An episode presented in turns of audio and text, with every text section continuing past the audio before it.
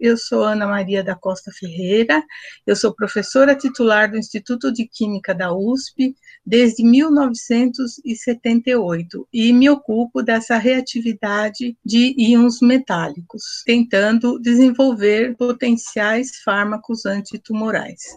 Então, eu vou falar um pouco sobre o que é o câncer, o que são fármacos antitumorais, né, como é que eles podem funcionar. Vou falar um pouco sobre os metais no meio biológico, já que no meu caso a gente usa química inorgânica medicinal, e do, sobre o desenvolvimento né, desses potenciais metalofármacos que ocorrem no meu laboratório. O câncer é, na verdade, um conjunto de mais de 100 doenças que têm em comum o crescimento desordenado de células que invadem tecidos e órgãos podendo espalhar-se né, para outras regiões do corpo, células vizinhas ou outros órgãos. E a metástase é que quando ela vai para muitos lugares e se torna, então, é, descontrolada e muitas vezes leva à morte do paciente. Deve se lembrar que a, a o câncer é a segunda causa global de mortes e ele pode afetar qualquer parte do corpo humano. E as causas do câncer quais seriam? Existem causas internas, que em geral são geneticamente pré-determinadas e estão ligadas a essa capacidade do organismo de se defender de agressões externas. Mas também existem causas externas relacionadas ao meio ambiente, aos hábitos, né, de vida que a gente tem, principalmente já comprovado por exemplo, o ato de fumar, o uso de tabaco e abuso de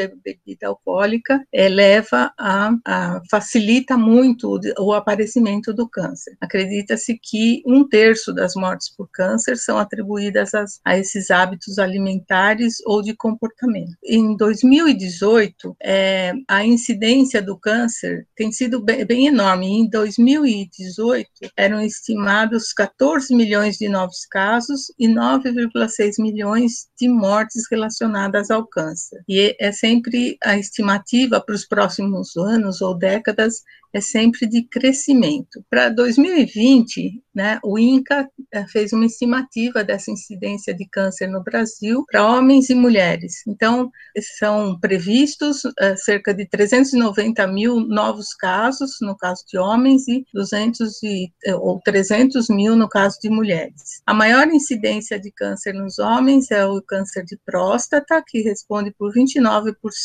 dos casos ou no cólon e reto, né, então intestinal, 9% dos casos ou traqueia, brônquio, pulmão, em geral relacionado ao fumo, 8%. No caso das mulheres, o maior, a maior incidência é de câncer de mama, né, quase 30%, também o intestinal, 9%, e de colo do útero, 7,5%. São dados aqui do INCA. Apesar disso, houve muitos progressos no tratamento do câncer nos últimos anos e décadas. E esses progressos devi foram devidos a vários várias ah, iniciativas. Implementação, então, da prevenção né, do câncer, como, por exemplo, as técnicas de imageamento, ultrassom, tomografia, que detectam uh, bem no começo e, com isso, aumentam enormemente as chances de cura do paciente. Então, também a descoberta de marcadores biológicos ou biomarcadores que possam identificar com precisão os pacientes que estão em risco da doença.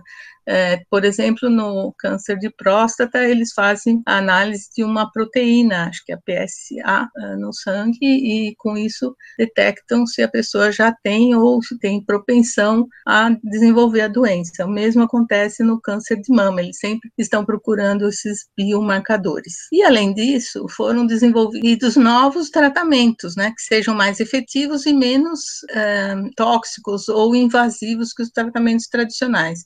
Os tratamentos mais tradicionais, o que seria? A cirurgia. Melhor método, como eles dizem, é extirpar o câncer, mas muitas vezes ele está num local de difícil acesso ou num órgão crucial que não vai poder ser extirpado o órgão todo. Então, a gente depende muito da descoberta e desenvolvimento de novos agentes terapêuticos para o câncer.